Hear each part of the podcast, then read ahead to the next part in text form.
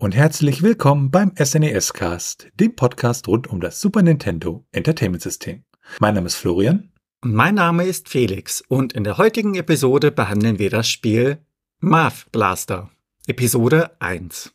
Es handelt sich dabei um ein Einspieler-Lernspiel für das SNES. Entwickelt wurde es von Spidersoft Western Technologies und veröffentlicht dann durch Davidson and Associates, was auch in den Credits ein wenig umständlich gesagt wird.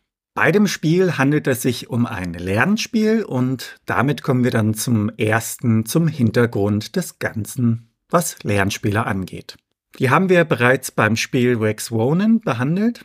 Deswegen nur noch mal in aller Kürze das Ganze zusammengefasst. Ja, Lernspiele sind einfach Spiele, bei denen versucht wird, durch die Handlung des Spiels dem Spieler gezielt Wissen zu vermitteln über bestimmte Themen bzw. Fertigkeiten und ähnliches.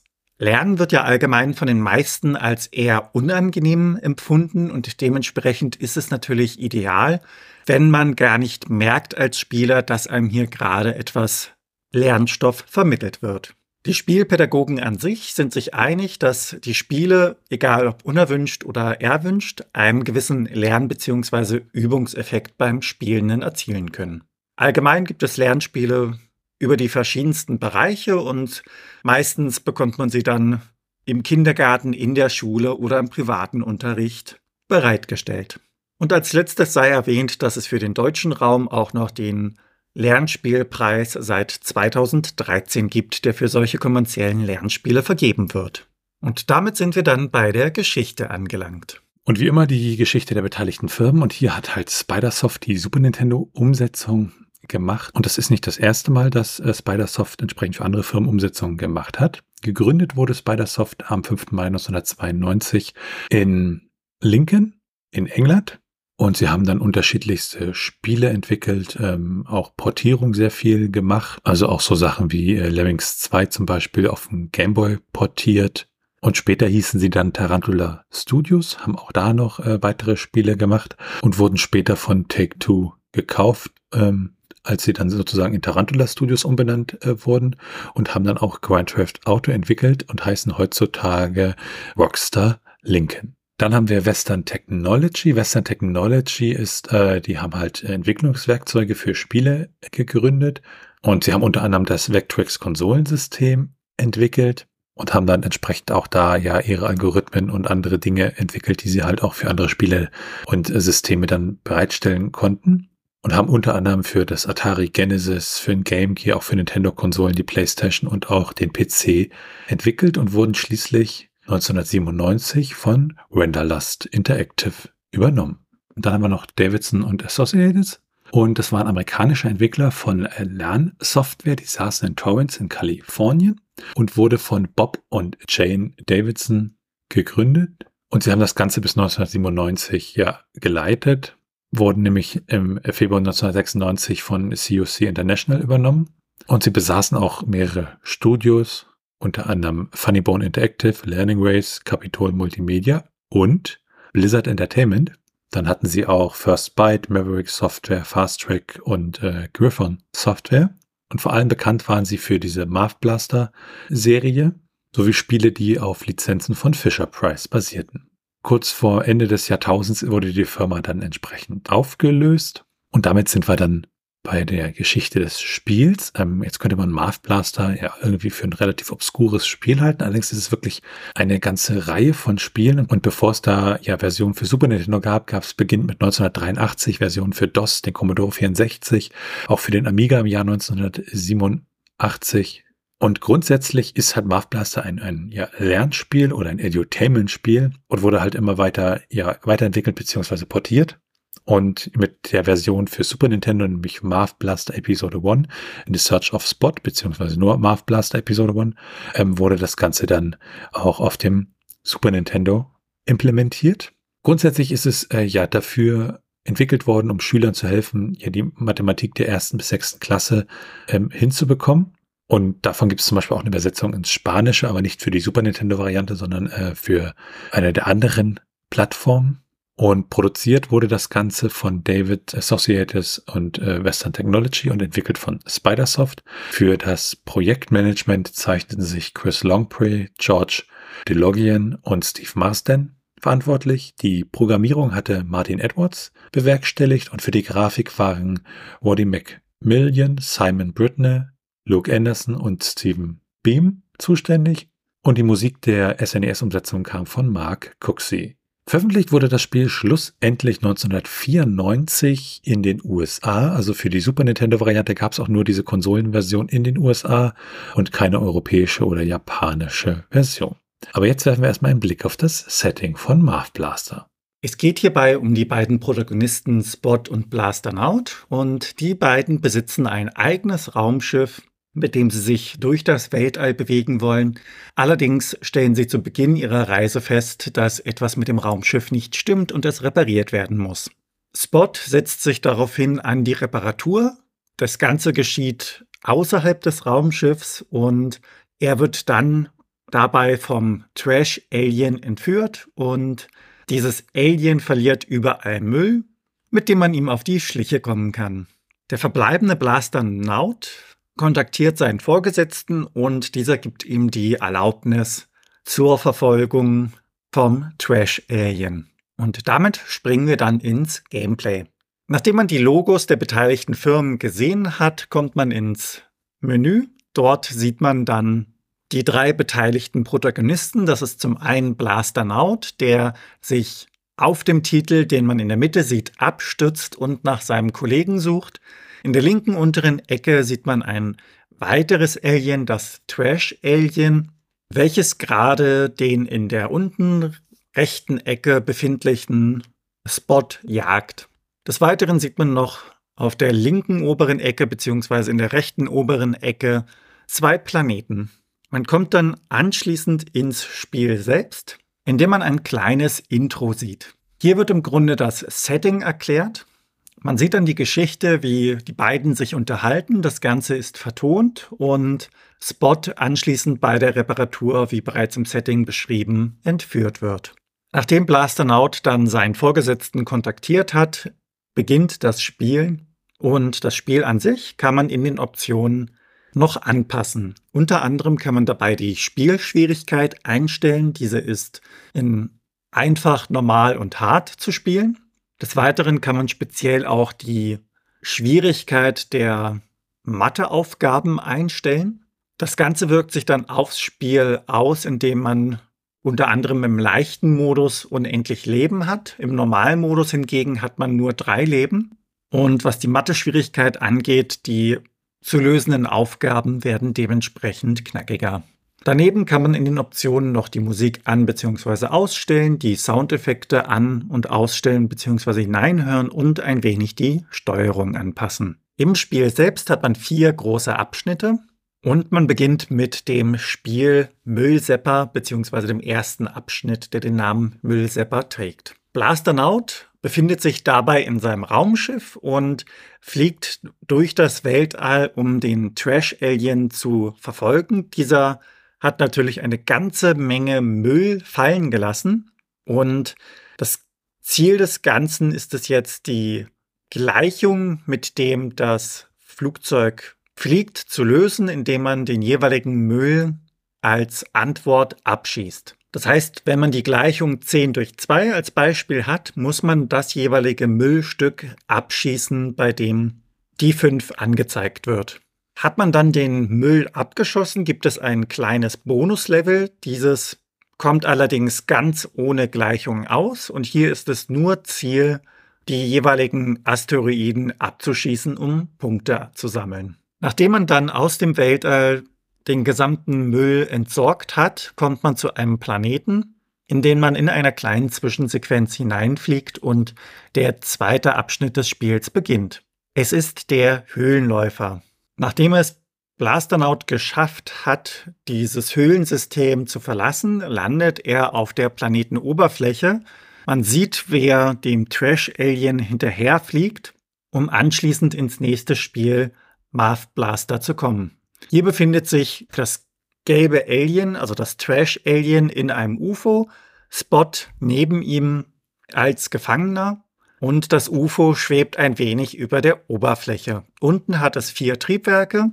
Das Bildschirmlayout an sich ist ähnlich aufgebaut wie in der Episode davor. Das heißt, links unten sieht man die Punkte, rechts unten die jeweilige Energie, die noch verbleibt. Hier ist es wieder so, dass der Müll durchs Bild fliegt und man auf dem UFO eine Gleichung sieht, bei der vier Optionen gegeben werden, um diese zu lösen. Jeweils ein Triebwerk stellt eine Option dar. Um diese Gleichung zu lösen, muss man in das jeweilige Triebwerk hineinfliegen und dabei dem umherfliegenden Müll ausweichen. Sollte es einmal ein wenig knapp werden, was das Ausweichen angeht, kann man sich seines Blasters bedienen und den Müll zerschießen. Hier gibt es allerdings auch so Kleinigkeiten, auf die man achten muss, denn abgesehen vom Müll wird auch das UFO aktiv und lässt kleinere Feuertropfen herunterfallen, die dem Spieler schaden können. Sollte man von diesen getroffen werden oder auch vom Müll getroffen werden, dann fällt man kurz zu Boden, rappelt sich wieder auf und mit ein wenig Energieverlust kann man dann weiterspielen. Wie in der ersten Episode bereits auch, gibt es hier ein Bonuslevel, in dem man keine Gleichung lösen muss, sondern einfach nur das abschießt, was durch die Gegend fliegt und somit Punkte sammelt. Das Ganze wiederholt sich ein paar Mal und schlussendlich hat man es geschafft, das Trash Alien zu besiegen. Wenn man das Trash Alien dann besiegt hat, explodiert das UFO und man kommt zu einem Bildschirm, bei dem dem Spieler gesagt wird, dass er die Mission vollständig geschafft hat. In allen vier Ecken sieht man dann jeweils einen Charakter, der im Spiel auftauchte, das heißt Blast Out in der einen, Spot in der anderen, das Trash Alien in der dritten und in der letzten verbleibenden den Vorgesetzten. Wiederspielwert gibt das Ganze ein wenig durch die unterschiedlichen Schwierigkeitsstufen, aber grundsätzlich ist das Spiel an sich relativ kurz gehalten. Und damit springen wir dann zur Steuerung. Mit dem Digitalkreuz zielt man bzw. bewegt man sich mit nach links als auch nach rechts. Mit dem Digitalkreuz nach unten kann man sich ducken und mit dem Digitalkreuz nach oben kann man jeweils mit dem Jetpack aufsteigen. Mit der A-Taste feuert man seine Waffe ab und mit der B-Taste kann man sich durch ein kleines Schild verteidigen bzw. den Booster für das Jetpack zünden. Die Steuerung variiert je nachdem, in welchem Level man sich befindet. Und die Starttaste dient dem Pausieren bzw. dem Wiederaufnehmen des Spiels. Und damit kommen wir dann zur Grafik und dem Sound. Grundsätzlich ist es so, dass ähm, das Spiel äh, von der Grafik her hm, ja durchaus SNES-mäßig ist. Es ist jetzt keine ähm, super tolle Grafik, aber sie erfüllt im Rahmen des Lernspiels ihren Zweck und macht durchaus Spaß und lässt sich gut angucken. Und auch der Soundtrack lässt sich gut hören. Und in dem hat man auch gefühlt sehr viele Anleihen aus der C64er Ära. Wir haben dort acht Titel ähm, für den Titel für die einzelnen äh, äh, Level und den Showdown und auch das Ende. Die Originalmusik ist dabei von Tom Zehnder und die SNES-Umsetzung, beziehungsweise dafür die Musik verantwortlich war Mark Coxey. Und der ist ein englischer Musiker, der halt äh, seit den 80er Jahren Videospielmusik macht und hatte sich mit fünf Jahren ein Klavier gekauft und hatte dann ab 1982 einen Computer in der Schule gesehen und benutzt und hatte dann nach der Schule äh, ja einen Job im Bereich Elektronik und Physik gesucht. Da hat auch einen entsprechend guten Abschluss gehabt und Elite Systems hat dann beim ja, Arbeitsamt sozusagen nach Programmierern gesucht im Jahr 1985 und er hat sich dann als Praktikant für die Spieleprogrammierung äh, ja beworben, hatte ein Vorstellungsgespräch und sollte dann einen Musiktreiber in Assembler für äh, den Auric programmieren und da das Airwolf äh, Theme, also aus dieser Serie, arrangieren. Und das hatte er gemacht, indem er erstmal einen Assembler gebaut hat mit dem Basic des, des Rechners und dann hat er praktisch, ja, der Rest ist sozusagen Geschichte, hat er dann äh, die meisten Elite-Spiele vertont und macht auch heutzutage noch Spiele, Soundtracks und hat einen Großteil seiner alten Hardware äh, ja gespendet, damit da entsprechend zum Beispiel für die Krebshilfe Gelder gesammelt werden konnten. Für das Super Nintendo hat er auch wieder einen eigenen Soundtreiber entwickelt ähm, und ein Werkzeug, was halt äh, ja MIDI-Dateien zu diesem Treiber konvertiert hat, außer für Dragon's Lair, da wurde ein äh, Sounddriver von der Motive Time benutzt äh, von Richard Frankish. Und damit werfen wir einen Blick auf die Strategie von Marv Blaster. Was die Strategie im Spiel angeht, ist es von Vorteil, immer und immer wieder zu üben, dass das Ganze in Fleisch und Blut übergeht. Ansonsten kann man sich noch die jeweiligen Punkte anschauen. Eine richtige Antwort bringt einem 200 Punkte, als Beispiel ein Asteroid hingegen nur 100. Die unterschiedlichen Juwelen bringen einem 100 bis 400 Punkte, abhängig von der Farbe. Und es gibt 10 Punkte, wenn man einen Wassertropfen einsammelt, der dann die Zahl verändert. Und die Kreaturen bringen auch 50 Punkte, wenn man sie abschießt. Was die letzte Episode angeht, bekommt man 10 Punkte, wenn man ein Stück Müll abgeschossen hat. Jede korrekte Antwort gibt 200 Punkte und auch hier geben die Juwelen 100 bis 300 Punkte.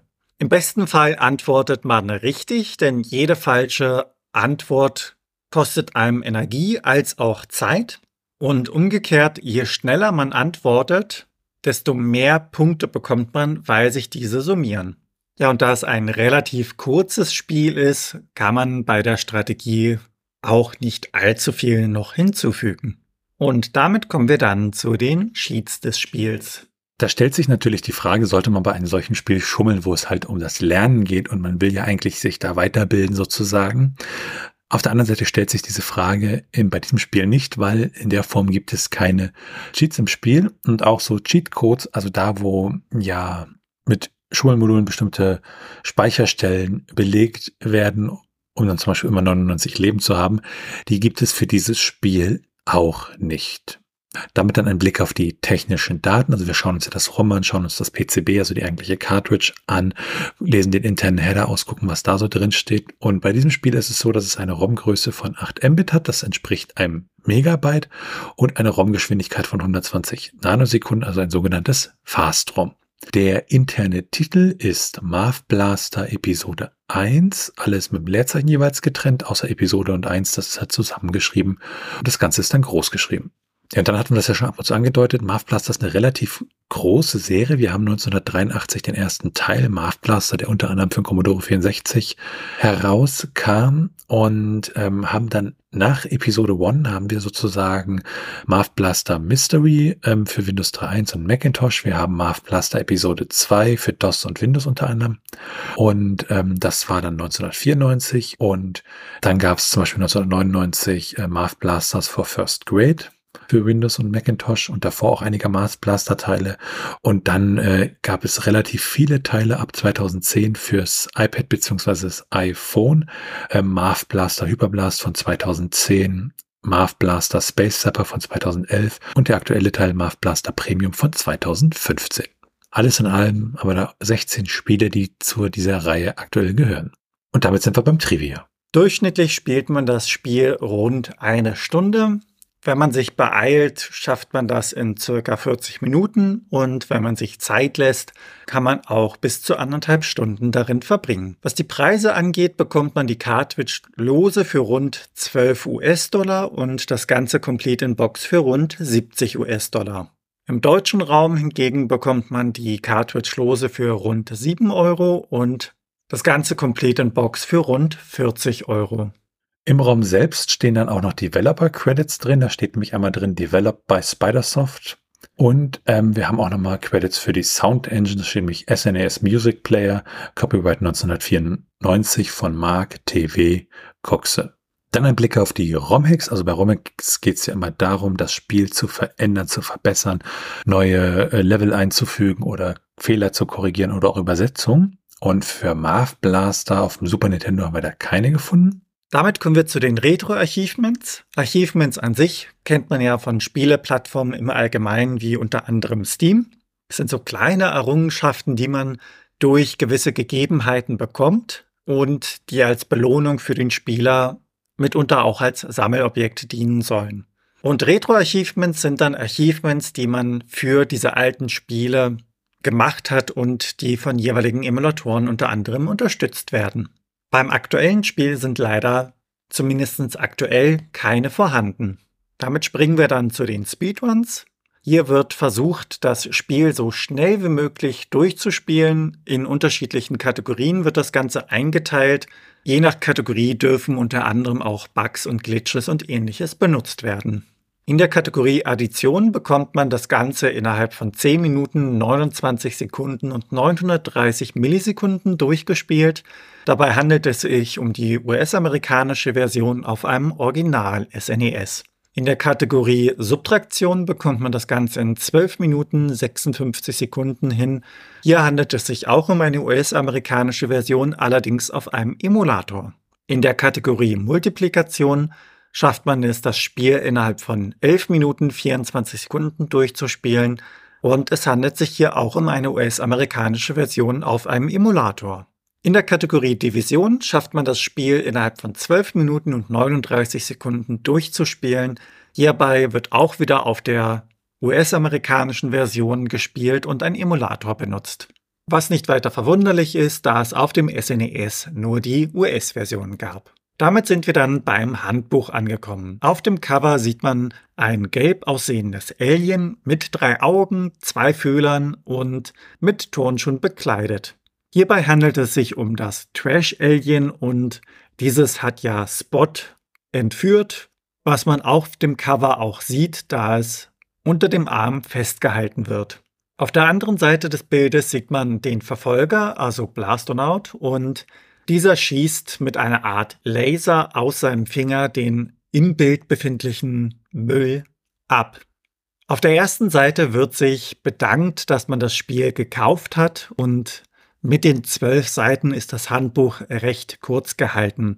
Dem Spieler werden hier unter anderem die Missionen, die ersten Schritte und die einzelnen Spiele sowie die Errechnung der Punktzahl näher gebracht. Das Ganze wird mit Bildern aus dem Spiel gut unterlegt und es gibt eine Seite, bei der man seine Erfolge mit den jeweiligen Punktzahlen eintragen kann. Da es sich um ein Lernspiel handelt, gibt es zusätzlich noch eine Seite mit Infos an die Eltern.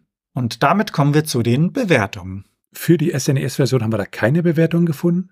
Allerdings für die anderen Versionen, da gibt es einmal für die Windows-Version 80% von All Games Guide ähm, aus dem Jahr 1998 und die haben gesagt, Overall, this is an enjoyable piece of software which is well worth the money for any parent who wants to supplement their kids' education at home.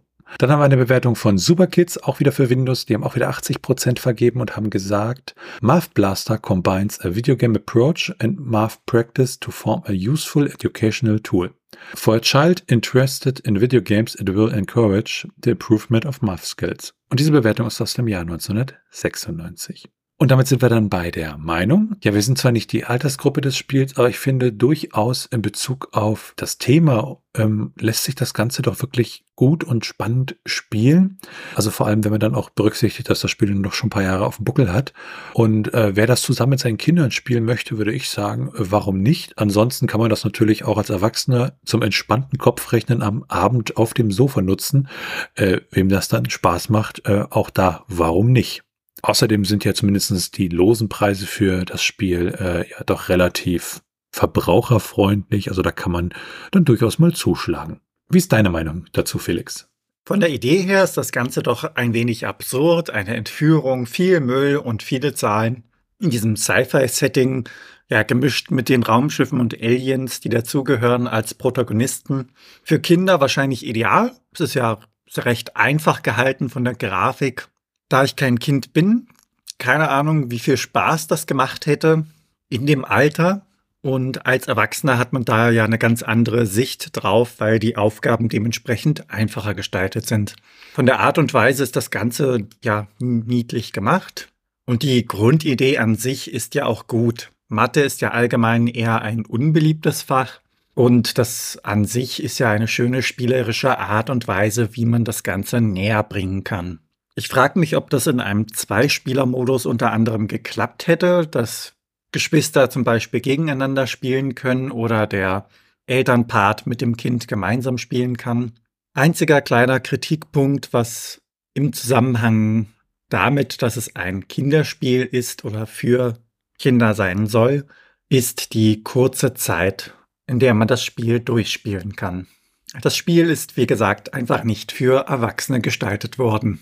Und damit sind wir am Ende dieser Episode vom SNES Cast. Wenn ihr Fragen, Anmerkungen, Themenvorschläge oder Kritik habt, dann könnt ihr uns gerne schreiben per Mail an info@snescast.de und ihr könnt uns auch auf unserer Webseite unter den einzelnen Episoden Kommentare zu diesen hinterlassen. Bewertet uns bei Apple Podcasts und anderen Podcast-Portalen und natürlich könnt ihr uns auch persönlich empfehlen. Ihr könnt uns auf Steady unterstützen, da freuen wir uns drüber und es hilft uns, diesen Podcast zu machen. Ihr erhaltet dafür das eine oder andere kleinere Benefit. Für unsere bisherigen Unterstützer an dieser Stelle von uns beiden nochmal ein ganz, ganz großes Dankeschön. Alles weitere dazu und rund um den Podcast, wie zum Beispiel der Link zu unserem Discord-Server, unserem Community Hub oder unseren Social-Media-Präsenzen, findet ihr auf snescast.de. Tschüssi! Ciao!